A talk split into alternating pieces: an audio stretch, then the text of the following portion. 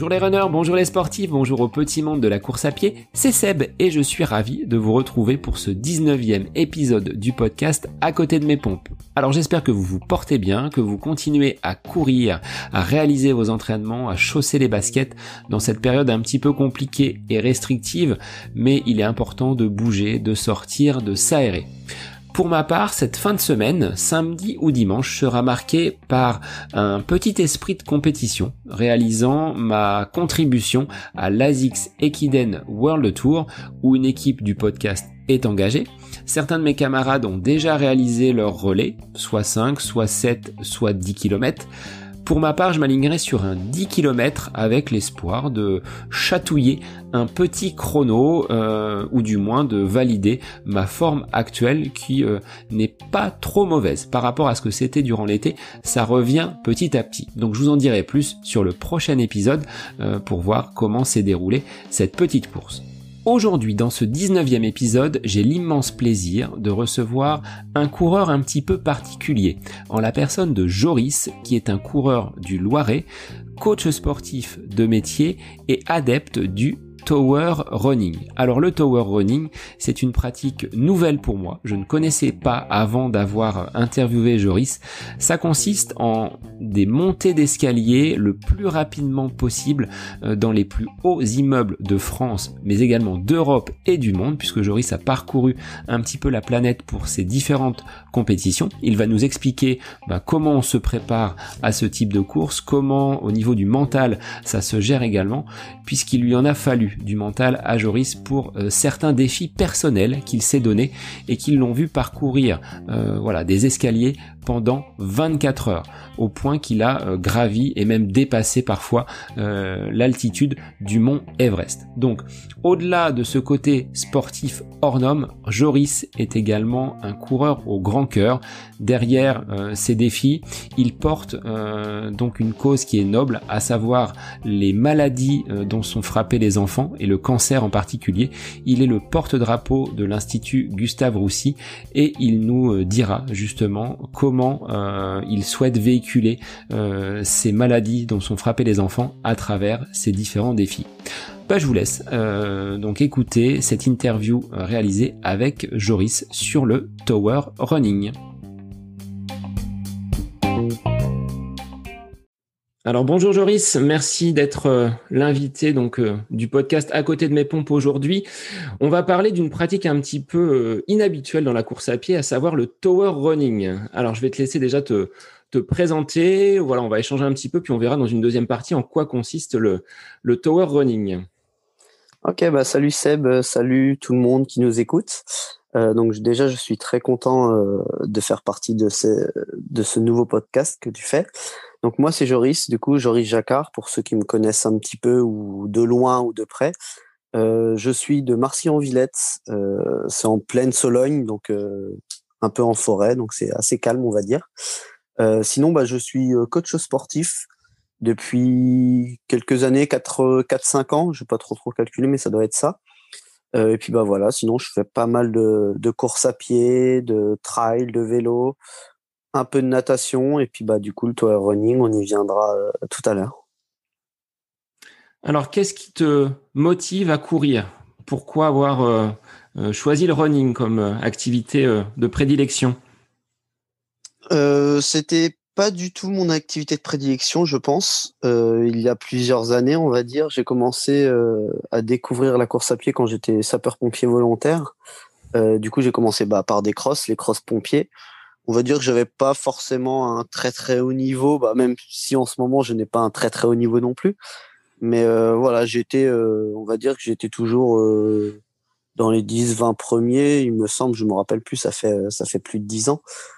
Mais voilà, j'étais j'étais peut-être pas trop trop mal. Et au fait, au fur et à mesure, du coup, je courais, je courais un peu plus, je courais un peu plus pour m'entraîner. Et puis bah après, j'ai commencé en 2016 des courses des courses du coup avec Dossard, courses sur route, semi-marathon, etc.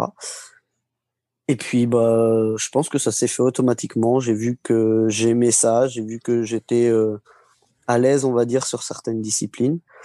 Et du coup, j'ai continué, on va dire, euh, à m'entraîner un petit peu. Je faisais pas mal de sport aussi à côté. J'étais pas encore coach sportif à l'époque. Euh, et du coup, voilà, j'ai j'ai continué à courir un peu comme ça pour euh, pour m'entraîner, comme la plupart au fait du monde, comme la plupart des personnes le font, je pense, aller courir deux fois, une fois par semaine, deux fois par semaine, juste histoire de, de s'entraîner un peu, quoi.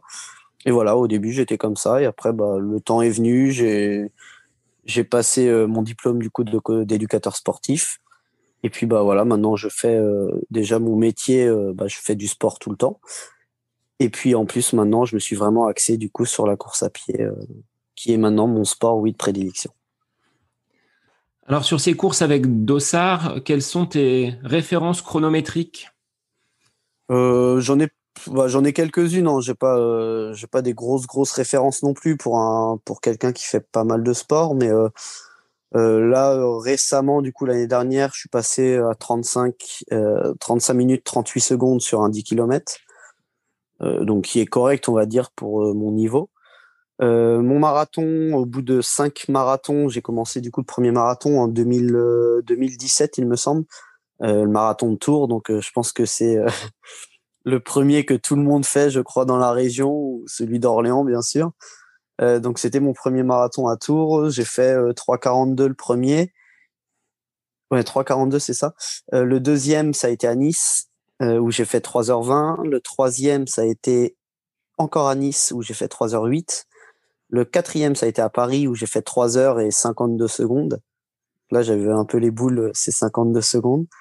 Euh, et puis le dernier à La Rochelle, il y a, euh, il y a deux ans, je crois, ou c'était l'année dernière, je ne sais plus trop, euh, où j'ai passé du coup la barre des trois heures. Je suis à 2,56, 56. voilà, du coup, je ne sais pas encore si je referai des marathons parce que quand j'ai commencé la course à pied, je m'étais dit, waouh, ça doit être fou de descendre sous les trois heures avec le petit niveau que j'avais, on va dire.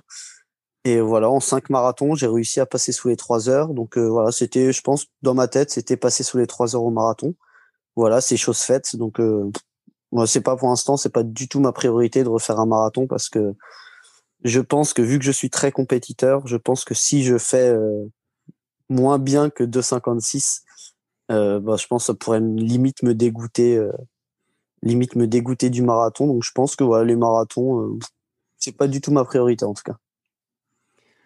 Et après, semi, euh, semi-marathon, j'en ai fait que un où j'étais pas forcément dans mon pic de forme. Je suis à 1,23. Euh, mais voilà, si j'en refaisais un aujourd'hui, je pense que je, je serais plus sur des 1,20. Mais bon, ça après, je ne sais pas. Ça, ça sera dépendre, ça dépendrait de la forme du jour. Mais euh, je pense que je suis dans ces alentours-là. Voilà. Pour l'instant, officiellement, en tout cas, c'est 1,23. Alors, ce qui te place quand même au niveau régional, euh, donc là dans le Loiret, sur des coureurs de, de bon niveau. Hein. Je me rappelle que tu as participé à la course euh, organisée par notre euh, club donc à Baule entre Loire et Mauve et tu faisais partie voilà du du top 3 on va dire sur la sur la course. Donc compétiteur, ça, je pense que ça va revenir tout à l'heure dans les dans les échanges. est-ce que tu cours Est-ce que tu cours seul ou est-ce que tu fais partie d'un club? Bah, je suis chez Infosport donc euh, un des clubs quand même qui est, euh, je pense, le plus connu, on va dire, sur Orléans, euh, et sûrement avec le plus grand nombre d'adhérents, je pense. donc voilà, je suis chez eux depuis un an, deux ans. Ça doit faire la troisième année, il me semble. Ça doit faire la troisième année que j'y suis là, ou la deuxième. Non, troisième année, je pense. Et voilà, donc après, je, avec mon métier aussi, c'est pas évident que je sois disponible, on va dire, sur les entraînements. Euh, parce que bah je bosse, on va dire quand quand je sais pas une personne lambda euh, qui fait des heures de bureau qui finit à 6 heures, moi en général je commence ma journée euh, si je fais des cours à la salle de sport, je commence on va dire à 5 heures et je finis à 21 heures quoi. Donc du coup bah je suis un peu décalé on va dire sur les entraînements. Et avant, avant le confinement, bah avant les confinements etc, avant cette période noire on va dire pour tout le monde, euh, je m'entraînais pas forcément beaucoup en course à pied. Je ne courais même presque, franchement, pas beaucoup du tout. Je sais même pas si je faisais euh, une sortie running par semaine. Donc euh, c'est vraiment en fait mon ma condition physique, c'est vraiment grâce au métier. Et après, bah j'allais, on va dire, j'allais un peu sur le tas. Je m'entraînais peut-être une à deux fois, trois fois, les trois quatre sorties maximum, on va dire, avant une course. Et puis bah voilà, après j'allais sur la course comme ça. Mais je le payais bien sûr après la course sur le moment de la récup. ça c'était très très dur on va dire. Mais voilà, sinon là je cours un peu plus, bah plus maintenant avec le deuxième confinement. Mais sinon, je commençais à courir un peu plus avec des amis, avec ma famille, etc. Euh, voilà, où j'ai pareil, je, je coach quelqu'un également et du coup euh, la coacher un peu plus en course à pied pour des objectifs pour elle également.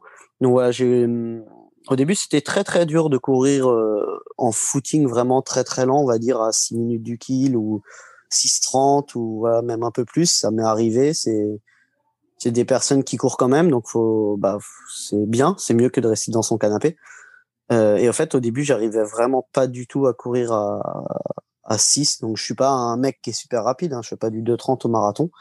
Mais physiologiquement parlant, on va dire que j'arrivais pas à courir à, à 6 minutes du kill ou quoi que ce soit. Et maintenant, en fait, euh, je peux courir avec quelqu'un qui fait du 6,30, du 7, du, du 5,30, du 5,45. Voilà, c'est, donc je suis assez content de moi là-dessus parce que j'ai vraiment, on va dire que j'ai, j'ai vraiment, j'ai été vraiment ouvert là-dessus, au fait c'était vraiment un très très point un point négatif pour moi parce que j'arrive vraiment pas à, rester on va dire plus lent que mon allure de d'habitude on va dire et euh, là voilà c'est bah, je suis content maintenant que de pouvoir courir avec euh, avec des amis avec ma famille qui courent moins vite que moi et puis euh, de les accompagner du coup sur leur sortie et ça me ça motive limite à plus à faire une sortie avec un ami ou avec une amie où je vais courir moins vite que mon rythme que courir tout seul au fait à, à mon Il est vrai que ces séances en, en endurance sont pas forcément toujours simples parce qu'on a tendance à vouloir des fois aller euh,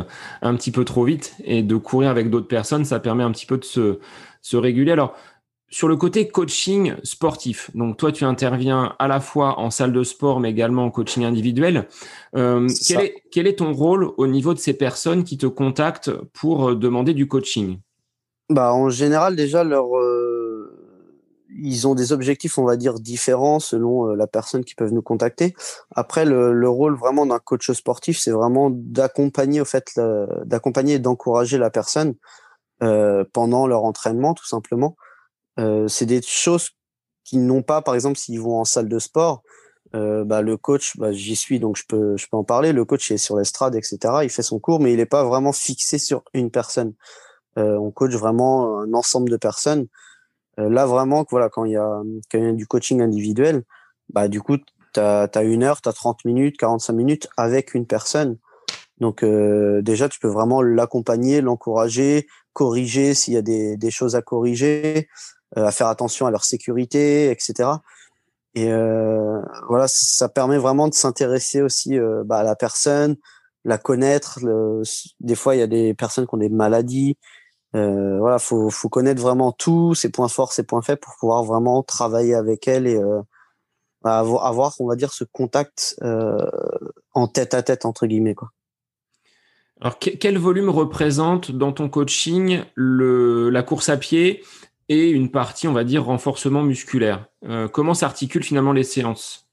Bah alors là, je je peux t'en parler un petit peu, mais vu que je viens, euh, ça fait plusieurs années, comme je te disais tout à l'heure, que j'étais coach sportif, mais je me suis mis à mon compte que l'année dernière, j'ai pas exercé l'année dernière, je ne commençais euh, seulement en juillet d'exercer en coach, en, coach sportif, mais individuel, en personal trainer. Euh, du coup, voilà, j'ai pas trop trop de clients parce que j'ai pareil, je n'ai pas fait encore trop de pubs, j'ai pas encore posté, on va dire mes mes cartes de visite, etc. J'ai pas trop trop parlé de bah, que je faisais ça, voilà, tout simplement. Euh, donc là, j'en ai quelques-uns, euh, j'en ai deux qui sont, euh, j'ai un couple et, une amie qui est de Marcy, du coup, donc ça m'arrange pas mal. Et puis voilà, donc il y en a c'est c'est plus pour bah, pour renforcer, on va dire, lutter contre les douleurs du dos, par exemple, liées au travail, etc. Donc ça va être plus du renforcement musculaire. et ensuite, avec mon deuxième coaching, bah, c'est plus renfort et, euh, et course à pied. Donc, on va dire c'est 50-50, quoi.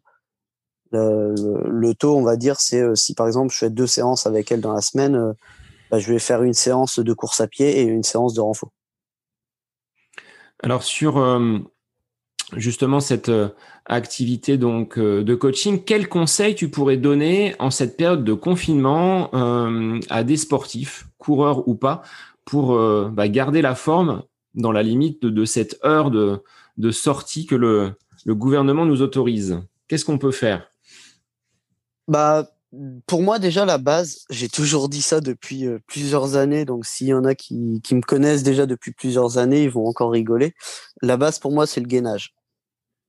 La base, c'est vraiment ça, en fait, parce que c'est quelque chose qui est très fonctionnel.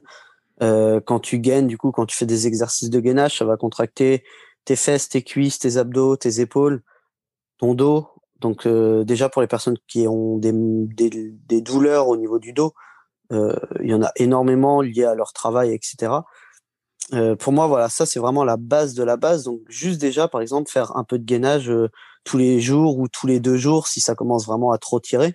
Pour une personne lambda, commencer peut-être tous les deux jours, tous les trois jours. Et pour les personnes habituées, peut-être un petit peu tous les jours. pour moi, ça c'est vraiment la base de la base, en fait, pour pour être fort, on va dire, au centre du corps et pour se sentir vraiment renforcé. Pour, par exemple, au lieu de t'affaisser au bout de, il y en a beaucoup maintenant qui sont en télétravail. Euh, bah, les gens, tout simplement, ils ont tendance à s'avacher, on va dire, et à avoir le dos rond.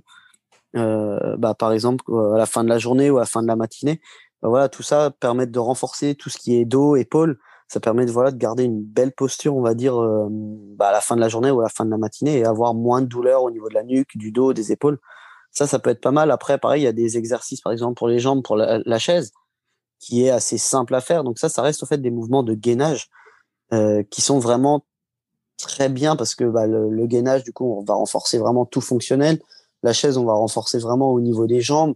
Donc c'est super important aussi de renforcer au niveau des cuisses. Euh, après, bah, on peut se faire des petits circuits pour les personnes lambda.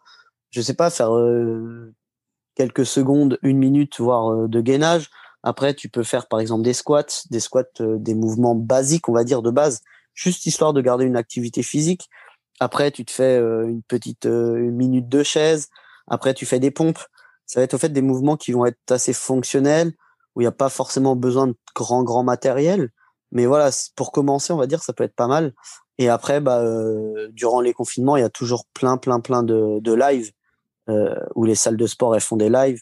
moi, mes collègues, bah, ils en font également. Donc voilà, après, selon si tu es adhérent ou pas à la salle, il y a toujours plein de lives qui sont proposés, donc c'est des cours avec plein plein plein d'options. Donc une personne lambda peut très bien faire le cours. Une personne euh, qui recherche vraiment à, à, faire beaucoup de sport ou euh, s'entraîner vraiment à haute intensité, elle peut prendre, euh, elle peut prendre vraiment cet entraînement aussi, parce que voilà, il y a toujours des options plus dures, plus faciles. Donc voilà, je pense que durant le confinement, les, les salles de sport, elles font vraiment pas mal de choses. ben moi, ma salle de sport également ils mettent vraiment pas mal de choses en place pour que les Français, on va dire les Français, parce que c'est ça en fait, c'est pour que nous, euh, on bouge un maximum et qu'on garde au fait cette santé, parce que ben on le sait, le, le sport c'est la santé. Donc euh, voilà, faut faut bouger, faut bouger et puis euh, voilà pour le rayon d'un kilomètre, une heure, bah déjà euh, tu fais une petite marche d'une heure euh, tous les jours. En soi, en fait, tu gardes la forme quoi tu gardes la forme, tu, même si tu marches pas très très vite, juste déjà aérer, s'aérer, s'aérer l'esprit, se vider la tête. Tu fais une petite balade d'une heure déjà pour une personne qui fait pas du tout de sport. Euh, une balade tous les jours d'une heure et un peu de gainage, bah ça sera déjà beaucoup pour elle. Donc euh, voilà, c'est pas c'est pas grand chose, mais voilà, c'est un petit truc qu'on peut tous faire, euh, histoire de rester en forme, histoire d'être plus renforcé et puis bah de d'essayer de ne pas tomber malade aussi du coup avec avec cette meilleure condition physique on va dire. Alors là, tu es en terrain conquis parce que c'est vrai que c'est ce que je prône par rapport euh, à la pratique de la course à pied. Encadrant un petit groupe le mercredi, on mêle euh, renforcement musculaire et euh, course à pied, donc sur des exercices ou circuits enchaînés. et les gens en sentent vraiment les bénéfices. Donc, ce que tu dis là, de bouger, de sortir dans cette période un petit peu difficile, c'est vraiment quelque chose d'important. Est-ce bah, que tu es un... Ouais, vas-y, je te... Je te coupe, hein, je te coupe, je, je rebondis du coup sur ce que tu viens de dire. Euh, comme quoi, en fait, ça marche aussi pas mal parce que, euh, comme je te disais tout à l'heure, euh, moi, je, mise beaucoup sur ma condition physique grâce à mon métier. et comme je te disais tout à l'heure, moi, par exemple, tous les marathons que j'ai faits, je prends plus l'exemple du marathon parce que les autres, j'ai commencé à faire un peu plus de, de tower running pour mon 10 km. Donc j'avais vraiment pas mal de tower running dans les jambes. Je t'expliquerai ça tout à l'heure. Mais pour mes marathons, j'ai vraiment, j'ai peut-être testé une ou deux fois, même pas, j'ai dû tester ouais une ou deux fois où je me suis blessé parce que bah du coup je courais trop. Euh, des prépas marathons comme la majorité des personnes le font. Et en fait, bah, je me suis blessé parce que j'ai voulu trop courir, on va dire. Et du coup, j'ai arrêté. Donc, en fait, tous mes marathons, j'ai vraiment euh, bah, presque pas couru, en fait. Par exemple, avant le marathon de La Rochelle, je me rappelle que j'avais dû faire un, semi-marathon et euh, peut-être une autre course. J'ai dû faire une ou deux courses de 21 euh, juste avant, quoi, mais pas. J'ai jamais fait, on va dire, 4-5 séances de, de course à mmh. pied, en fait, pour préparer un marathon. Et du coup, c'était vraiment, en fait, cette condition physique que j'avais grâce, euh, bah, que j'ai parce que j'ai toujours, euh, grâce à mon métier, euh, qui m'ont fait descendre ces chronos. Donc voilà, c'est vraiment, pour moi, je trouve que le renforcement musculaire et puis tout, hein, parce que je faisais du cardio, je faisais du renfort, je faisais du stretch, je fais vraiment un entraînement, on va dire global, avec les cours collectifs en, en salle de sport. bah en fait, comme quoi, tu vois, ça marche parce que je, suis vraiment une personne, on va dire, à mettre dans un panier euh, qui ne s'entraîne presque pas en course à pied, quoi. Avant, avant une compétition. Donc, comme quoi, tu vois, ça marche. Euh. Après, c'est sûr, je vais pas faire des, des chronos, euh, des chronos stratosphériques à 2,30 comme un, comme les meilleurs, on va dire, du Loiret, hein, parce que après, eux, ils courent beaucoup plus que moi. Mais voilà, déjà, on va dire à mon niveau, je suis déjà content d'être passé sous les 3 heures, donc pour moi, c'est pas mal. Euh, à mon niveau, du coup, déjà, ne pas s'entraîner, ne pas faire de préparation, euh, spécial marathon, je pense qu'il y en a pas mal qui voudraient euh, euh, descendre sous les trois heures sans, sans faire de préparation marathon, je pense. Donc tu valides un petit peu l'expression courir moins pour finalement courir un petit peu mieux avec un chrono qui est quand même satisfaisant. Enfin, par rapport à tes bah résultats, beaucoup de gens ambitionneraient d'avoir tes, tes résultats, on va dire, sur le plan kilométrique. Bah, je, euh, je, je pense oui parce que je veux pas je veux pas dire euh, oui parce que peut-être qu'il y en a qui nous écoutent et qui vont pas être d'accord avec ce que je vais dire mais en tout cas euh, voilà tu prends un coureur de mon niveau qui passe sous, les trois heures sans s'entraîner bah voilà c'est déjà c'est déjà pas mal mmh. c'est pas un truc de, de fou mais voilà c'est pour moi, je fais partie des coureurs, on va dire lambda, euh, parce que voilà, je m'entraîne pas forcément beaucoup, euh, surtout sur ces sur ces compétitions-là. Je me suis plus axé du coup sur euh, sur une autre discipline. Mais voilà, pour moi, ouais, je pense que faire du renfort déjà, ça aide pas mal en fait. Ça aide vraiment pas mal. Et après, bah, les gens seront seront d'accord avec moi ou pas, je ne sais pas. Mais en tout cas, l'exemple est là euh, moins de 3 heures au marathon et 35 sur un 10. Donc ouais, je trouve ça, je trouve ça correct. Et est-ce qu'avec ton métier de, coach sportif, tu arrives à passer entre les mailles des blessures? Ou est-ce que tu as été frappé dans ta carrière par quelques, quelques pépins physiques? Euh, Alors, je suis euh, assez, on va dire, Playmobil ou Ikea, comme tu veux. J'ai toujours des petits soucis. J'en ai énormément, on va dire. J'ai toujours des petites douleurs un peu partout. Euh, bah après, quand tu as des douleurs, c'est en soi tout va bien aussi. Hein, c'est que bah, tu ressens, on va dire, euh, tout ce qui se passe. Mais euh, si, si, j'ai pas eu de grosses, grosses blessures. Euh, ça, euh, je ne crois pas. Je non, je j'ai pas de souvenir, on va dire, de grosses, grosses blessures. Mais voilà, si j'ai des petites inflammations. J'ai eu récemment en septembre. juillet, même de juillet à septembre, on va dire, ça m'a duré. bah, tendinite du tendon d'Achille, euh, là, la périostite, vu que j'ai commencé à recourir un peu plus, ou à même, on va dire, à courir un peu plus, parce que j'ai jamais couru aussi autant, euh, bah, en fait, la périostite, elle revient. Voilà, j'ai toujours des petits trucs euh, qui se bloquent. Par exemple, la cheville. Après, ça, c'est bien aussi de connaître un peu son corps, du coup, parce que je sais que si, si j'ai une périostite, euh, bah, je sais qu'il va avoir quelque chose qui va être bloqué, soit au niveau du tibia, soit au niveau de la rotule, soit au niveau du pied. Euh, donc voilà, je suis suivi aussi avec euh, bah avec Manon Richard du coup qui est mon ostéo. Euh, je suis suivi par elle, donc à chaque fois si si j'ai un petit souci, bah aussi j'essaye de l'avoir assez rapidement pour qu'elle me débloque tout ça. Mais voilà, c'est aussi l'avantage de connaître un peu, on va dire les pas forcément son corps, mais connaître en tout cas les douleurs que tu peux avoir. Si, si tu as une douleur à tel endroit, bah, tu dis, ah ouais, je crois qu'il y a ça qui est bloqué ou quelque chose. Et en général, ça s'avère bah, ça s'avère vrai parce que si, voilà, si, si j'ai une douleur, je sais qu'il y a quelque chose qui s'est bloqué. Mais voilà, après, j'ai pas forcément de. qui, qui m'a fait arrêter, on va dire, de m'entraîner, non. Sauf, sauf quand j'ai commencé ma formation dans la dans l'année de ma formation de, coach sportif, j'ai eu euh, j'ai eu une grosse blessure au niveau du dos euh, et j'ai été j'ai été sans dire de bêtises, j'ai dû faire huit mois euh, sans sport, mais vraiment sans rien du tout. Je ne pouvais vraiment rien faire. du coup, bah ça m'a calmé un peu, je pense. ça m'a calmé un peu et, et voilà, c'était ouais, c'est la seule grosse grosse blessure. Après, ouais, j'ai pas eu euh, ouais, non. Si, une entorse. Une entorse à la cheville sur un trail, mais voilà, ça m'a duré euh, deux, trois semaines. Et puis, euh, bah, après, c'est reparti. Les douleurs, on va dire que je sais qu'elles sont là. Je sais que j'ai mal. Il y a toujours des petits, des petits, des petites journées comme ça où je sais qu'il y a une petite douleur. Mais voilà, je continue tant que ça m'arrête pas euh, et tant que c'est vraiment pas très très intense, on va dire, je continue. Ça peut passer, ça peut ne pas passer. Bah après, on voit, on voit. Mais voilà, faut faire, faut connaître aussi son corps pour voir la limite euh, à laquelle tu peux aller. Quoi. Alors justement, pour les limites, on va aborder euh, un autre chapitre de ton activité sportive, le tower running. Alors, c'est quelque chose que, bah, avant de te connaître, j'avais euh, complètement une ignorance sur cette, cette discipline. Est-ce que tu peux nous expliquer en quoi consiste le tower running et pourquoi tu t'y es mis? bah, le tower running, du coup, comme euh, pour le nom anglais, euh, je l'ai traduit en fait, et en fait, ça veut, c'est totalement pas du tout la bonne traduction. Donc euh, voilà, c'est juste en gros course de tour, on va dire.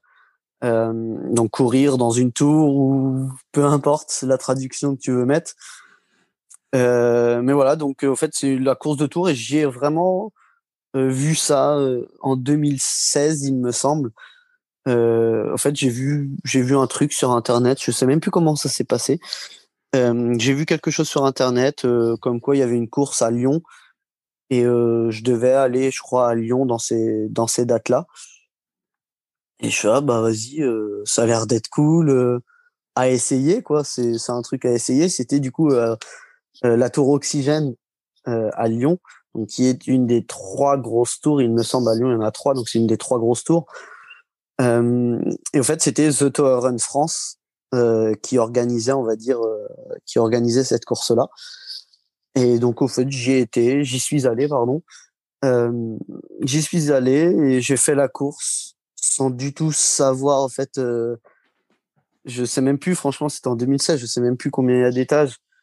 Euh, faudrait que je regarde au pire sur Internet, mais je m'étais dit euh, tiens bah pourquoi ne pas faire euh, ça je me rappelle je m'étais dit avant de courir tiens bah pourquoi ne pas faire moins de 3 minutes? Et au fait résultat j'ai dû faire 2,58 euh, ou 2,56 il faudrait que je retrouve les résultats pour être sûr mais voilà j'étais j'étais on va dire dans dans ce que j'avais prévu en soi mais sans sans du tout connaître le l'effort sans du tout connaître le temps que j'allais mettre etc et euh, voilà, je trouvais vraiment ça cool parce que, bah, en plus, je m'étais pas du tout entraîné. Donc, en fait, euh, c'est comme, euh, on va dire, une personne qui a jamais fait de marathon et qui va sur son premier marathon, quoi. Sauf que là, c'est très, très intense. Les cuisses, elles, brûlent. T'as le goût du sang dans la bouche à chaque fois que tu montes d'étage en étage, on va dire. Et ouais, c'est vrai que pour cette première course, ouais, ça m'a mis mal. Ça m'a mis très, très mal. Et en fait, c'est là que j'ai, rencontré aussi euh, plus tard, on va dire, parce que j'ai vu qu'il y avait un autre Orléanais, en fait, euh, qui était à cette course-là, mais que je ne savais pas. Donc, comme quoi, tu vois, le monde est assez petit en soi. Euh, et du coup, Sébastien de Castro, que pas mal de monde connaissent, peut-être toi aussi. Euh, et ben voilà, j'ai vu au fait une photo sur Facebook. Merci les réseaux sociaux. Euh, j'ai vu une photo sur Facebook comme quoi il était aussi à cette course-là. Euh, et puis voilà, j'ai commencé à lui parler. C'est devenu vraiment un très très bon, très très bon pote. Euh, on s'est on s'est entraîné beaucoup de fois ensemble ensuite euh, dans les années, je parle qui qui viennent, dans les années qui sont passées, pardon. et on a fait aussi quelques courses ensemble, des courses d'escalier, etc. Donc, comme quoi, voilà, une, course en 2016, ça a changé, on va dire, mon, toute ma pratique sportive, on va dire. Tout mon, ouais, la, la pratique sportive, ça a changé. Et puis bah pareil, cette relation même avec bah, avec une personne au fait que je ne connaissais pas du tout. Euh, bah voilà, j'ai créé vraiment une bonne affinité avec avec Seb. Donc si s'il m'écoute, bisous Seb. Et voilà, donc ouais, ça ça a complètement tout changé. Alors, est-ce que tu as participé à la suite de cette première course à Lyon à d'autres challenges dans d'autres tours, que ce soit en France ou à l'étranger? Euh, alors les dates, je suis pas très très fort en date. Hein. Euh, déjà me souvenir des dates d'anniversaire de ma famille, c'est compliqué. Euh, donc euh, là, j'ai pas en plus sous les yeux, j'ai pas mon calendrier des dates de course, mais euh, il me semble. donc j'ai commencé par Lyon, après j'ai fait Lille. L'année d'après, j'ai dû faire la Tour de Lille et j'ai fait trois fois Montparnasse. Donc ça, c'était, on va dire la, la base, on va dire dans le tour running en France.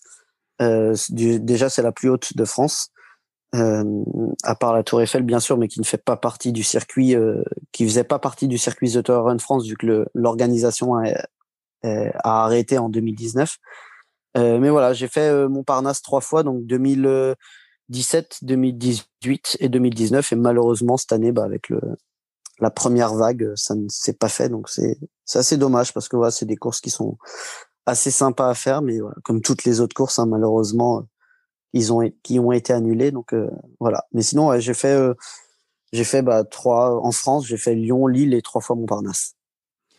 Montparnasse, je crois que tu as la particularité de l'avoir fait avec un équipement de sapeur-pompier. Oui, c'est ça. Ça, c'était du coup l'année dernière où j'ai fait, où je connaissais du coup un peu l'organisateur bah, de l'événement, qui était un site, on va dire, d'organisation. Euh, j'ai pu faire au fait ma montée en athlète, j'appelle ça athlète parce que bah, c'est euh, la montée où où tu essayes de, te défoncer la tête et euh, de faire le meilleur chrono possible en short et en t-shirt quoi. Euh, et une petite heure après, même pas une petite heure, ça a dû faire 40 minutes il me semblait. Je suis redescendu assez rapidement. donc déjà, fallait récupérer aussi de, l'effort qui a été fait, même s'il est assez court. Euh, je suis redescendu, je me suis habillé au fait euh, en tenue, euh, où j'ai eu un prêt grâce à des sites de fournisseurs de matériel de sapeurs-pompiers. Euh, et du coup, j'ai pu remonter en équipement de pompier vu que j'étais j'étais volontaire avant. Voilà, c'était une petite particularité. J'avais vraiment envie de faire cette montée parce que bah, c'est encore un autre effort. Ça a rien à voir du coup que quand tu es en short t-shirt. Et voilà, c'était une petite euh, une petite pensée aussi pour euh, pour ça, pour mon ancien, on va dire euh, hobbies, on va dire, mais bon, c'est c'est même un métier maintenant. Hein. Il y a des sapeurs-pompiers professionnels et tout, du coup. Mais voilà, c'est c'est un peu aussi mon but. J'aimerais vraiment redevenir pompier volontaire déjà, mais avec le Covid, c'est pareil. Bah, il n'y a plus de formation, il n'y a plus rien du tout. Euh, mais voilà, je pense que c'est un but aussi dans ma vie, c'est d'être pompier pro. Euh, donc voilà, c'était euh, un petit clin d'œil, on va dire, euh, pour ça. Et puis voilà, pour l'anecdote, je suis resté trop longtemps en haut de la tour Montparnasse après ma première montée à, récupérer, à discuter, etc. Et en fait, le temps, le temps est passé. Je me suis dépêché de redescendre. je me suis dépêché de m'habiller. Et en fait, quand j'étais peut-être à, à 30 secondes de, la ligne de départ, en fait, ils sont déjà tous partis. Et moi, j'étais encore en train de m'habiller euh, tout seul en bas. Ils étaient déjà tous partis sans moi. Euh, donc voilà, la petite anecdote, c'était ça. Et puis j'ai dû remonter pas mal, euh, pas mal d'amis, de connaissances pompiers, on va dire. et puis voilà, j'avais fait un bon chrono qui est, il me semble, autour des 12 minutes 25, il me semblait. Donc qui est pas mal en soi parce qu'en fait, une personne lambda qui commence le trail running ou qui veut essayer cette pratique-là, euh, va mettre au fait ce temps-là euh, en tenue short t-shirt. Voilà, là, euh, bah, tu es en tenue de feu avec l'aérie sur le dos et, et puis bah, tu as le masque aussi qui est mis directement. Donc voilà, j'étais assez content de moi pour ce premier test, on va dire, en équipement pompier. Alors et je remercie au passage, pardon, je remercie du coup l'organisation. si une fois ils m'écoutent, s'ils si, écouteront une fois ce, ce, podcast, je les remercie du coup de m'avoir euh, m'avoir offert du coup ce dossard pour bah, pour monter en pompier. Alors pour du tower running, comment on s'entraîne? Quel est euh, l'entraînement type d'un tower runner? Il euh, n'y a pas forcément d'entraînement type. Euh, en soi, tu gères un peu ton, ton, entraînement, on va dire, avec les moyens du bord aussi déjà. comme tu vois à Orléans, on fait partie des villes où on a le plus d'immeubles en France, bien sûr. Donc, euh, bien sûr, c'est ironique. On a euh, une tour qui fait, on, doit avoir deux tours qui fait 18, qui font 18 étages. Donc, euh, c'est, c'est rien du tout, on va dire, pour s'entraîner. Mais c'est déjà pas mal. donc, j'ai pu m'entraîner dans une tour à Orléans Sud, côté Orléans Sud, qui fait 11 étages. Donc, ça, c'est pas mal pour mettre un peu de vitesse, on va dire, dans les jambes. Et ensuite, je m'entraîne un peu, un peu aussi sur Orléans Centre, dans la tour qui fait 18 étages.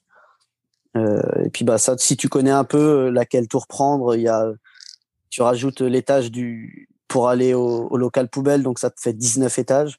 Et tu rajoutes l'étage qui peut aller au niveau du toit, donc ça te fait 20 étages. tu gagnes deux étages en plus. Donc euh, voilà, il y a ça. Après, il y a tout ce qui est travail de côte, qui est pas mal aussi, parce que bah c'est pas le même effort, mais bon, ça te, bah, les runners, on va dire, le connaissent très bien. Hein. les entraînements en côte, ça, ça fait toujours un peu mal. Donc il y a ça qui peut être pas mal et aussi il y a euh, tout ce qui est VMA, euh, séance de séance VMA, séance un peu plus longue. Euh, ça je n'ai pas forcément fait quand je m'entraînais du coup pour des courses de tour. J'étais plus à m'entraîner directement, on va dire sur l'escalier ou en salle de sport si la salle était équipée d'un stepper. Alors avec Stepper, j'avais vu que tu utilisais aussi un gilet lesté, parfois un masque pour euh, avoir un déficit d'oxygène. Voilà, ça, ça n'a pas été euh, prouvé euh, scientifiquement, hein, bien sûr. mais voilà, je me suis dit, si déjà tu t'entraînes avec un gilet de 10 kg, pareil, je m'étais entraîné aussi dans, bah, dans les, les tours à Orléans, j'avais mis aussi cet équipement-là. Je me suis dit, si tu t'entraînes déjà dur avec un gilet de 10 kg, euh, bah déjà quand tu vas enlever le gilet, ça pourrait être que plus facile. Et je me suis dit également la même chose, en fait, avec un masque euh, qui entraîne un déficit d'oxygène. Euh, si tu le mets, que tu fais un gros, gros entraînement où tu es dans le rouge, que tu as du mal à respirer, je me dis que si tu as le masque et que tu travailles bien avec, bah, si tu ne l'as pas, théoriquement, tu respireras mieux sur un effort très, très dur. Après, voilà, il n'y a rien qui a été prouvé en termes respiratoires ou capacité euh, respiratoire. Il y a rien médicalement, il y a rien qui a été prouvé, mais je pense que c'est du bon sens au fait. C'est si tu t'entraînes dur avec quelque chose, quand tu as pu ce quelque chose, bah euh, théoriquement c'est plus facile. Est-ce que dans ces immeubles, tu t'es déjà retrouvé euh, dans des situations cocasses, à croiser des résidents qui bah, se demandaient un peu ce que tu faisais là, dans les escaliers, à courir? Il y en a eu, il y en a eu pas mal. Euh, du coup, je ne citerai pas les endroits où on a participé parce que du coup, j'entraînais aussi quelques quelques amis qui sont venus. J'ai fait les deux fois, comme je te disais, j'ai fait trois fois la Tour Montparnasse. La première année, c'était pas très très connu. J'ai j'ai dû emmener quand même quelques personnes. La deuxième année, j'ai emmené une quinzaine de personnes avec moi. Et la troisième année, pareil, une quinzaine de personnes également. Euh, du coup, j'organisais un peu, on va dire, euh, des entraînements euh, dans ces tours-là, avec du coup avec ce petit groupe. on n'était pas à 15, hein, bien sûr, on était des fois on était 3, 4, 5, 6. Mais voilà, vu que la majorité des personnes malheureusement prennent l'ascenseur, on va dire que la cage d'escalier est assez vide. Donc, mais ouais, il nous est arrivé avec mes, avec les amis de, de croiser, on va dire, des personnes qui étaient assez fiers de ce qu'on faisait euh, on leur expliquait, bah, on s'entraîne pour la tour Montparnasse, etc., etc. Euh, ah bah c'est cool, euh, c'est dur en plus, etc. Oui. Euh, et il y en a qui étaient pas du tout, on va dire, dans le même, euh, dans la même vision des choses où ça les dérangeait plus qu'autre chose. Donc après, bah, je comprends, hein, je comprends leur leur point de vue, bien sûr. donc ça, ouais, ça, arrivait quand même pas mal de fois qu'on se fasse un peu en gronder dans les cages d'escalier et puis une de mes dernières euh, péripéties où j'ai arrêté du coup de m'entraîner en, tour, euh, bah, c'est où je me suis fait, on va dire, virer euh, par des résidents qui gardaient le hall, qui gardaient le hall d'entrée de l'immeuble. ils ont cru que j'étais un policier, au fait. Donc voilà, je me, pas plus loin sur ce sujet, sujet-là, pardon. S'ils ont peur d'un policier, voilà, je pense que tu vois du coup de de quoi je veux parler. Mmh non, voilà, du coup, bah, vu que j'ai, vu qu'on m'a menacé, on va dire, bah, j'ai préféré partir vu que j'étais tout seul contre 3, 4, 5 personnes. Je me suis dit, bon, bah voilà, l'entraînement en tour, c'est fini. Et euh, du coup, bah, j'ai accès, on va dire, à l'entraînement euh, différemment. Et c'est ce qui m'a fait changer encore de, encore de pratique d'entraînement de, de course dans le tour running. Alors, il est vrai que sur les derniers mois, voire dernière année, tu as complètement euh, bifurqué. Alors, toujours avec euh, de l'escalier, du relief, mais sur des efforts euh, non plus très courts, comme tu évoquais tout à l'heure, entre 3 et 12 minutes entre Lyon et, Montparnasse, mais vers des efforts qui bah, t'ont conduit à gravir des escaliers et des marches pendant 24 heures. Est-ce que tu peux nous en dire plus sur cette mutation et cette envie de, de plus d'espace sur des efforts de longue durée euh, bah déjà, ça a commencé du coup, comme je t'expliquais au premier Tour Run France où j'ai voulu euh, faire du coup le circuit Tour Run France, euh, qui, qui, est, on est en quoi? On est en 2020, qui était du coup en 2018. et au fait, j'ai fait du coup, c'est cette année-là où j'ai fait Montparnasse et Lille. Et au fait, bah, il y avait que ces deux tours-là, alors que normalement sur le circuit Tour Run France, il y a six tours à faire. 6 ou 7. Euh, et puis bah vu qu'au fait le c'était pas très très connu l'organisation on va dire bah ça a, ça a chuté parce que voilà ça, s'est arrêté. Malheureusement j'ai pas pu faire ce, ce circuit France. Euh, et après bah, l'année d'après je me suis dit bah tiens euh, il faut que je trouve encore des tours à faire etc.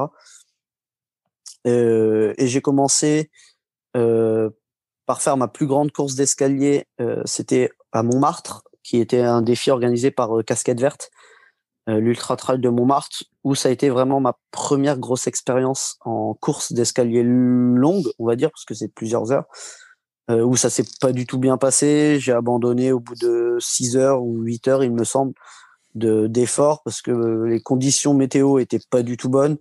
ma condition physique n'était peut-être pas bonne non plus ce jour-là.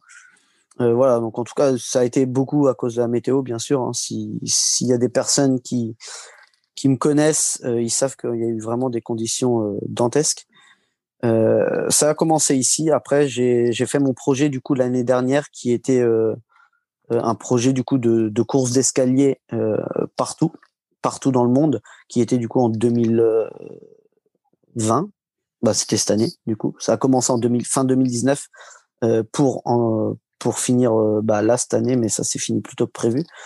Euh, et en fait, j'ai fait une course euh, à Chicago qui était ma dernière grosse course d'escalier rapide, on va dire, même si bah, c'est pas la même taille que c'est pas la même taille que les immeubles d'Orléans ou de Paris. Euh, là, c'était 80, il me semble que ça devait être 80 étages, donc c'est une des plus grandes tours de, de Chicago. C'était la troisième plus grande tour de Chicago.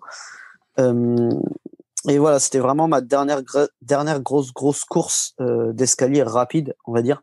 Euh, après, j'en avais d'autres qui étaient prévues, hein, bien évidemment, en 2020, euh, des funiculaires par exemple, donc, qui est encore différent, mais pareil, c'est une dizaine de minutes d'effort. Euh, la, la, verticale de la Tour Eiffel, où j'étais sélectionné en, dans la sélection élite, euh, où je n'ai pas pu la faire et malheureusement également. Euh, mais voilà, ça reste des, efforts assez courts. Je ne sais pas combien de temps j'aurais mis, mais voilà, ça reste maximum 14, euh, 15 minutes, quoi. Donc ça reste vraiment des efforts très très courts en soi. Euh, et après, au fait, j'ai fait une course euh, de deux heures euh, en Pologne. Donc là, déjà, on a augmenté, on va dire, le, le temps de course, euh, qui était deux heures, pas pas deux heures en continu parce que bah c'était le temps. En fait, fallait faire le plus de montées possible en deux heures et les descentes se faisaient en fait par l'ascenseur, donc il y avait le temps de repos, etc. Mais voilà, c'était deux heures de, de, de timing, on va dire, pour monter. Donc ça, c'était ma première course où j'ai commencé à augmenter, on va dire, le, le temps de course. Euh, et ensuite, j'ai fait une course aussi en Pologne. Donc j'adore la Pologne. Pour ceux qui me connaissent pas, j'adore la Pologne. Les Polonais sont super gentils. Euh, en fait, j'ai fait du coup le, ma première course d'Everest c'était le Marriott Everest Run. Donc ça se faisait dans une dans un immeuble, dans une tour. qui faisait 42 étages, il me semble. 42 ou 46 étages. et du coup, fallait faire 60, 65 allers-retours, il me semble. 65 allers-retours, 65, pardon, montées excuse-moi, 65 montées du coup de, de cet immeuble-là euh, pour arriver au fait pour arriver à l'Everest. Et voilà, c'était mon premier euh, gros gros défi de course longue où j'ai mis 15 heures, 14h55 du coup pour euh, pour faire les 65 allers-retours. Pareil, bien évidemment, c'était que les montées qui étaient comptabilisées. les descentes se faisaient par ascenseur, mais voilà, le chrono tournait, le chrono tournait toujours. Et euh, bah, on était euh, à cette époque-là, on était 260 à peu près euh, dans l'escalier. Donc bah, la queue était assez longue, on va dire, pour reprendre l'ascenseur. Donc voilà, il y a eu les temps de pause. Mais voilà, donc j'ai été premier à, atteindre la hauteur de l'Everest. Et vu que c'était ma première grosse grosse course où j'ai passé de où je suis passé de 6 heures d'effort à 15 heures, euh, bah mon corps n'était pas encore habitué. Euh, donc j'ai arrêté au fait, j'ai arrêté au bout de l'Everest vu que c'était le premier objectif. Euh, normalement, tu pouvais continuer au fait jusqu'à 24 heures d'effort. La majorité, au fait, ils voulaient faire l'Everest en 24 heures. Donc, ils faisaient beaucoup plus de pauses. Leur but, c'était de finir l'Everest dans 24 heures imparties. Euh, moi, je voulais continuer euh, faire le plus de, le plus encore de, de monter après l'Everest, mais voilà, le corps, il m'a dit, il m'a dit, Joris, euh, stop. Donc voilà, j'étais content d'atteindre l'Everest le premier. Au final, j'ai dû finir 31e parce que bah du coup, il y a eu 30 personnes qui ont continué encore après. Euh, des fois, il y en a qui ont mis 24 euh, heures euh, pour faire peut-être une montée en plus. Mais voilà, il a il a fini les 24 heures, il a fait une montée en plus. Donc voilà, ils sont. C'est pour ça que je me suis retrouvé 31e. Euh, voilà, donc ça, ça a été la deuxième grosse course d'escalier, on va dire. Euh, et au fait, c'était, euh, c'est ça, au fait, c'est l'Everest qui m'a, ça m'a fait tilt euh, une fois cette course terminée. Je vois, c'est vraiment pas mal du tout, en fait, ce, ce concept de courir euh, dans les escaliers et atteindre, au fait, cette barre mythique euh, qui est la hauteur du mont Everest. En termes de dénivelé, bah, ça fait quand même pas mal. Euh, ça a rien à voir quand tu fais des, allers-retours euh, sur une pente, sur une pente comme euh, comme tous les les records du monde de dénivelé positif négatif. C'est dur aussi, hein, bien évidemment, c'est très très dur ce qu'ils font. Ils n'ont pas du tout la même allure que nous. Mais voilà, c'est encore une autre discipline, ça. Et donc, je suis pas très très fort sur les pentes. Hein. C'est pas ma discipline première, on va dire. Moi, ça reste les escaliers. Mais voilà, c'est quelque chose qui est assez complexe à faire. Euh, et je me suis dit, bah tiens, pourquoi pas refaire encore des Everest, encore encore des Everest. Euh, à ce jour, je suis à je suis à quatre Everest et deux courses où j'ai continué jusqu'à 24 heures d'effort. Alors tu as fait aussi bah, des, des, courses un petit peu off où tu étais vraiment seul, euh, à l'image de ce que tu as fait sur Blois et sur un belvédère euh, en forêt d'Orléans. Comment dans ces euh, événements que tu organises en solo, tu es seul, euh, comment tu arrives à garder le mental pour tenir sur euh, ben, ce timing de 24 heures? C'est assez compliqué, on va dire, parce que je sais pas du tout à, quoi penser, on va dire. C'est très dur à faire surtout quand tu es tout seul à se lancer des défis comme ça. D'ailleurs, on y reviendra après, mais je suis en train de réfléchir du coup à mon prochain Everest qui devrait être dans pas longtemps si je peux euh, le faire, bien évidemment. Euh, mais ouais, franchement, je sais pas. Je, je pars je suis très très motivé, on va dire au départ. Euh, sur le départ, donc voilà, il faut il faut quand même ce temps. Euh, là, par exemple, tu me dis demain, je suis un Everest, non, non, je sais pas, j'ai pas du tout. Il faut vraiment que je me mette au fait dans cette condition. Euh, donc c'est un travail aussi mental, hein, c'est un travail de, mental où je me dis ok, dans dans une semaine, il faut que je fasse un Everest. Voilà, c'est quelque chose où je me prépare vraiment mentalement euh, plusieurs jours, plusieurs semaines à l'avance euh, déjà pour me dire, ok, euh, tu vas devoir courir. Euh, mon record là, mon record pour l'instant pour atteindre l'Everest en aller-retour dans les escaliers, je suis à 13h23. donc voilà, je me dis au moins, je vais déjà commencer à 13h23. Il me faudra au moins 13 ou 14 heures d'effort pour atteindre l'Everest. Voilà, déjà, faut se mettre dans la tête que tu vas déjà, déjà faire l'hamster, le hamster dans, dans une cage d'escalier ou, ou dans des escaliers extérieurs comme l'Oie ou, euh, ou le Belvédère euh, pendant plusieurs heures, plusieurs heures, plusieurs heures. et ça va être tout le temps la même chose. Et je sais pas, c'est peut-être que j'ai un bon mental déjà. J'ai peut-être un bon mental ou une idée derrière la tête ou un défi. Et vu que je suis assez compétiteur, bah, ce qui me fait éviter de lâcher, je pense, c'est, c'est bah, j'ai commencé ça, il faut que, il faut que je le finisse malgré les douleurs, parce que au fil des montées, euh, peut-être pas forcément dans les montées, mais peut-être les descentes aussi qui sont difficiles peut-être à, appréhender, euh, le corps doit quand même te t'envoyer des signaux en disant euh, Joris, est-ce qu'il serait pas judicieux de mettre le clignotant et de et d'arrêter cette aventure? Qu'est-ce qui te pousse à aller au-delà justement de ces efforts? Et quels sont tes tes ressorts justement pour mettre un peu de côté les les signaux que le corps t'envoie? Bah, déjà entre un défi off de 24 heures, parce que les deux défis, les j'en ai fait trois du coup, j'en ai fait un pour les soignants, mais qui m'a duré 18 heures, il me semble, 18 ou 19 heures. Bon, c'est pas encore 24 heures, hein, parce qu'il reste encore 6 heures, donc c'est énorme. Mais, mais c'était ça, c'était le plus dur, on va dire, parce que j'ai dû faire 1055 allers-retours dans une cage d'escalier. Donc 1055, ça commence à faire pas mal. On va dire quand tu commences et que tu es à 100, ok, plus que 955.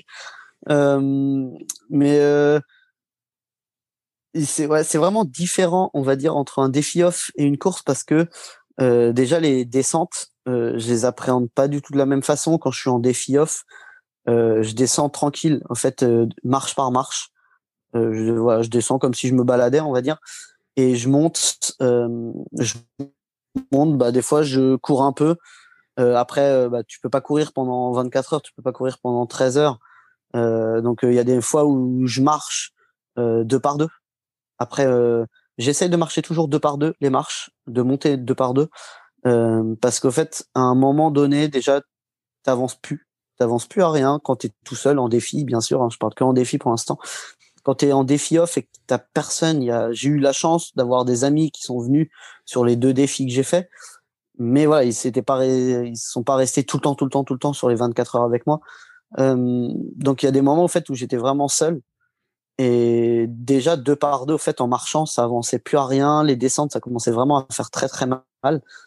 Euh, et je me dis au fait que si je commence à marcher, à monter les marches une par une, ça va être encore pire, ça va être super super long. Donc euh, déjà quand je suis en défi, mon défi déjà dans ma tête, c'est repousse l'échéance de de monter les marches une par une. Ça c'est vraiment fait un un défi que je me mets à chaque fois. Il faut il faut que tu repousses repousse repousse cet instant euh, où tu vas devoir marcher une par une parce que tu es, trop fatigué.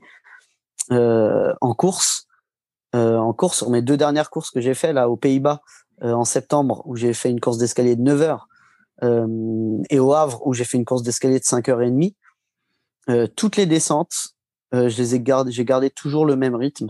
Surtout au Havre, j'étais très très constant sur mon effort. Bon, c'était pas 24 heures, mais ça restait un effort intense. toutes mes descentes, c'était deux par deux en courant. Et aux Pays-Bas, c'est pareil.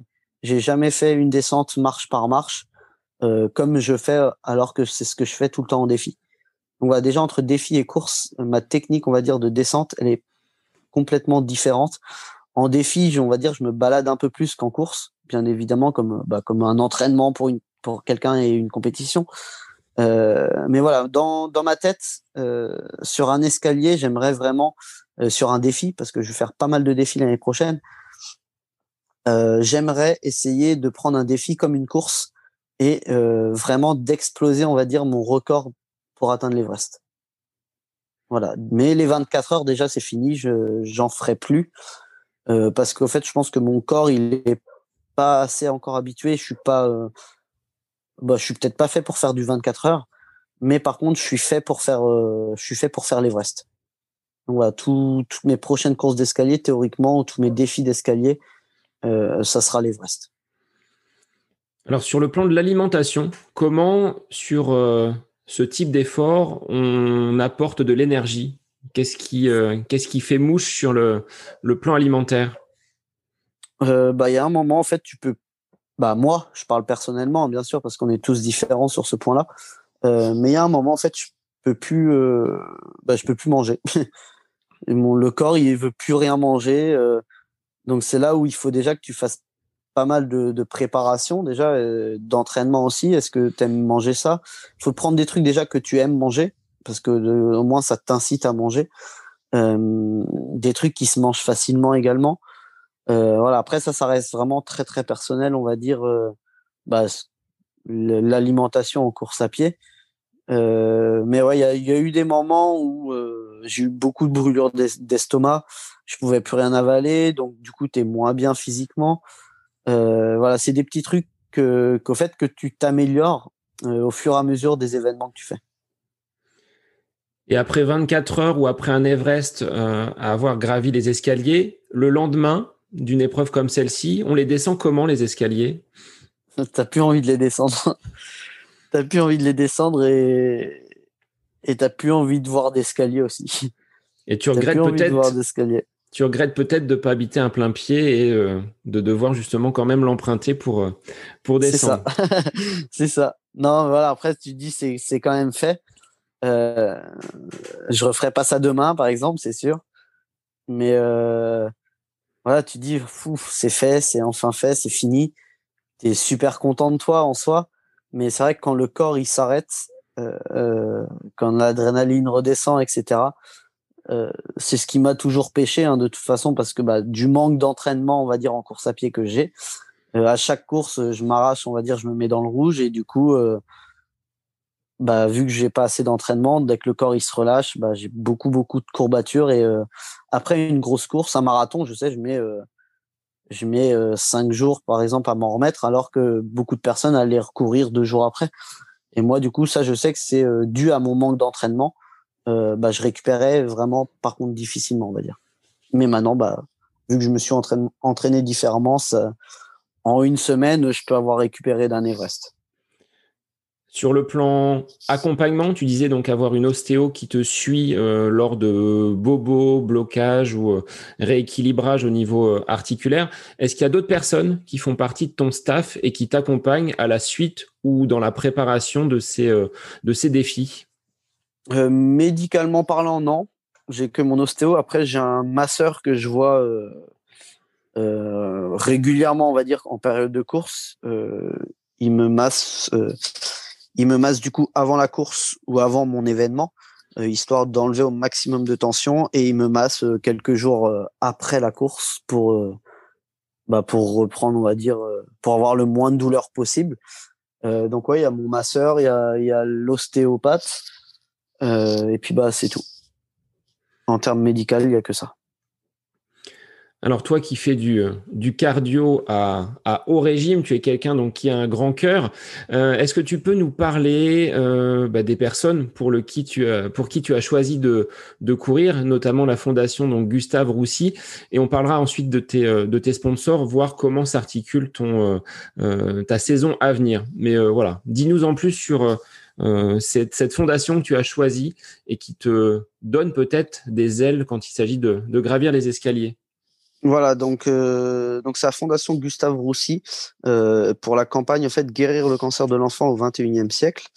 Euh, donc oui, tout à l'heure tu en reparles, tu en parlais de, mes motivations, ça je voulais te le dire. Bah, en fait c'est aussi une motivation en soi parce que sur mes défis il y a toujours des personnes sur le sur les défis extérieurs à Blois ou ou aux Caillettes, il y a toujours eu des personnes qui regardaient ou quoi que ce soit et qui m'interpellaient également, qui me disaient bah euh, vous êtes fou, etc. Ça oui, ça j'ai entendu pas mal de fois. Mais après, ils voyaient sur mon t-shirt, ils voyaient sur les affiches que j'avais fait que c'était bah voilà, je représentais, on va dire, j'étais ambassadeur de la campagne. Euh, de Gustave Roussy et du coup en fait c'est pour véhiculer on va dire ce bah, message euh, qui parle du coup de, cancer des enfants sur mon maillot on voit euh, marqué en gros un cancer à 7 ans sérieux voilà c'est le visage c'est le message avec le visage de Noé qui est décédé malheureusement à l'âge de 10 ans d'un cancer voilà c'est le message que je veux je veux faire on va dire que je veux montrer euh, un maximum de, de monde et qui s'intéresse au fait à cette fondation. On va dire que c'est, je peux pas faire grand grand chose euh, de plus que faire véhiculer au fait le message, faire véhiculer ces images de, de la campagne. et au fait qui est un lien du coup avec la tour Montparnasse parce que lors de la tour Montparnasse, au fait, pendant tout le mois de septembre, tu as au fait la même image que j'ai euh, sur mon maillot, euh, qui est en gros sur euh, sur un tiers, un peu plus d'un tiers de la tour Montparnasse, et qui est au fait la même image que sur mon maillot, qui est du coup l'image de la campagne guérir le cancer de l'enfant au XXIe siècle, et c'est le visage du fameux Noé, qui malheureusement est décédé d'un cancer à l'âge du coup de 10 ans, et il a eu le, cancer au fait à 7 ans. Euh, voilà, et c'est là j'ai créé au fait un lien avec son papa qui est Frédéric Lemos, euh, qui est du coup président en fait de cette campagne guérir le cancer de l'enfant au XXIe siècle. Et au fait, c'est euh, lors d'une tour, lors de la tour Montparnasse de l'année dernière, 2019, je lui ai demandé au fait si si je pouvais faire un projet de course d'escalier partout dans le monde, donc d'où Chicago, la Pologne, etc., les Pays-Bas, avec au fait bah, l'image de, la campagne en fait dans mon dos pour euh, faire véhiculer cette image là pareil sur toutes les courses de 2019 de 2020 pardon euh, toutes les courses euh, d'Orléans bah, du, du Loiret pardon euh, j'ai été faire une course en Isère donc voilà toutes les courses au que je faisais bah, j'avais ce, ce maillot là ces coureurs là voilà j'essaye de faire véhiculer au fait cette image euh, et ce message, en fait, un cancer à, à 7 ans, sérieux. Euh, voilà, je veux, que ça touche, on va dire, un maximum de monde. Alors, est-ce que pour 2021, ce projet avec euh, la fondation Gustave Roussy autour de Noé et de, enfin, mémoire de Noé et de son papa continue, comment va s'articuler ta saison 2000, 2021 Alors, oui, elle continue. je lui ai demandé courant 2020, du coup, euh, ça devait être dans l'été. Euh, je lui ai demandé, parce que j'avais déjà des idées du, projet 2021. Euh, donc j'ai déjà pas mal d'idées, il est déjà bouclé, on va dire, mon, projet. Je garde les mêmes couleurs, je garde la même cause, parce que voilà, je trouve, que c'est une belle cause, ça me touche également. et son papa, du coup, m'a accordé, on va dire, bah, son, son m'a donné son accord pour euh, représenter encore une fois la campagne une deuxième année de suite. Euh, donc voilà, je garde les, les mêmes couleurs. Euh, je vais changer mon maillot, bien sûr. Je vais refaire un maillot pour l'année prochaine. Bah, des, maillots, plusieurs. Euh, mais voilà, je garde même, euh, le même message, le même, la même campagne. et voilà, j'ai déjà prévu mon projet 2021, donc il s'appelle le projet Noé. Donc là, je suis vraiment plus parti sur le prénom de Noé. Euh, en accord bien sûr avec son papa. Euh, mais voilà, je veux pas trop en parler pour l'instant du projet parce que bah, avec tout ce qui se passe, euh, je sais pas du tout si je vais pouvoir commencer en janvier parce que le départ, le début, c'est janvier. Euh, ça se trouve, je vais commencer peut-être en février, en mars. Je sais pas au fait la, situation sanitaire, on va dire comment elle va, s'améliorer ou j'espère pas se dégrader. Euh, mais voilà, le, projet est déjà bouclé il y a tout qui est tout qui est mis en place. Euh, J'espère juste pouvoir bah, faire un maximum de, défis que j'ai prévus dans ce projet-là. Est-ce que tu as des sponsors qui t'accompagnent et qui sont fidèles depuis euh, tes premières euh, actions, tes premiers défis? Donc j'ai eu pas mal de sponsors en 2019. En 2020, j'en ai eu plein d'autres également. Euh, là, pour 2021, du coup, j'attends, je, vais attendre plusieurs réponses de mes plus gros partenaires de l'année dernière. Sinon, j'ai déjà GST qui a accepté de me suivre, GST Rénovation, qui a accepté déjà de me suivre pour euh, bah, pour 2021. j'ai mon coiffeur, mine de rien, c'est un très très gros partenaire, donc qui est coup de tête à Olivet. Donc c'est mes deux partenaires. J'ai Manon du coup l'ostéo euh, qui est partenaire avec moi. Euh, j'ai le masseur qui, qui veut bien continuer à me suivre également. Et ensuite, on va dire que c'est euh, Running Conseil du coup qui est également partenaire qui m'aide différemment que mes partenaires financiers. et puis voilà, j'espère ne pas en oublier. j'ai juste, j'ai envie juste de regarder parce que ça m'embêterait de d'en oublier quelques-uns. Euh, voilà, j'attends déjà quelques réponses. J'attends plusieurs réponses euh, de partenaires que j'avais cette année. Euh, j'ai Âme, bien sûr, euh, qui est qui est une masseuse également, mais qui est beaucoup plus, on va dire, masseuse vraiment totale du corps, plus récupération que, que mon masseur qui me prépare, on va dire, physiquement. Là, c'est vraiment une heure de massage, vraiment relaxation. et j'ai Red Bull qui, qui veut bien m'accompagner suite à un contact, un contact que j'ai au sein du siège Red Bull. voilà, c'est juste, ils vont m'accompagner me donner quelques boissons, on va dire euh, les dernières boissons par exemple de Red Bull, euh, et puis voilà, essayer d'être présent sur euh, sur certains de mes défis. Bon, en tout cas, si les, auditeurs du podcast souhaitent te donner un coup de main, te suivre, ben on redonnera tous les éléments donc dans les dans les notes de l'épisode. Joris, on va arriver à la fin de voilà cette heure d'entretien avec toi concernant le, tower running.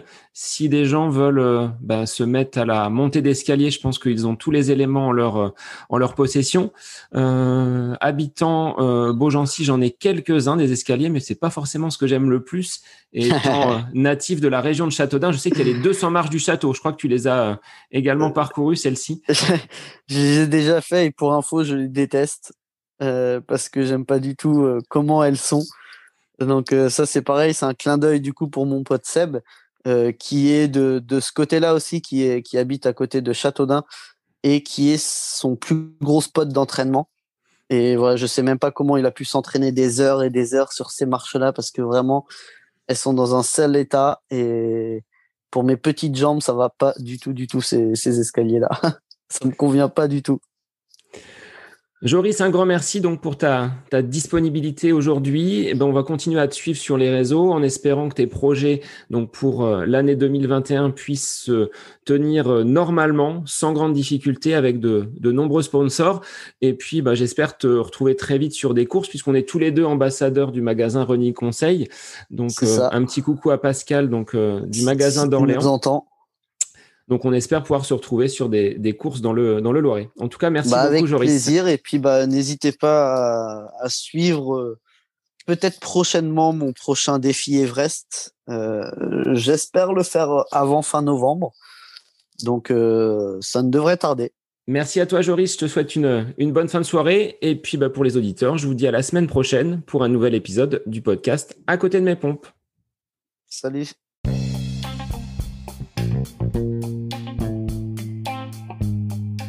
J'espère que cet épisode avec invité vous aura plu. Je vous remercie infiniment de votre écoute. Pour euh, faire remonter le podcast dans les classements, je vous invite à laissez une petite évaluation sur Apple Podcast, 5 étoiles, un petit commentaire, ça me fera énormément plaisir et vous permettrez au podcast d'être remonté, diffusé, euh, déployé sur euh, ces différentes plateformes de façon euh, bah, plus importante encore qu'il n'est actuellement. Et puis je vous invite à me retrouver sur les différents réseaux, hein, Facebook, Instagram. Laissez votre petit message, votre commentaire, ça me fait plaisir d'échanger avec vous. Si vous avez des questions, si vous voulez voilà échanger sur quelconque sujet en lien avec la course à pied, mais pas que, parce que le sport c'est une philosophie de vie et c'est une passion qui nous anime de façon commune, donc n'hésitez pas à venir échanger avec moi. Sur ce, je vous souhaite une bonne fin de semaine, un bon week-end et je vous dis à la semaine prochaine pour un nouvel épisode du podcast à côté de mes pompes.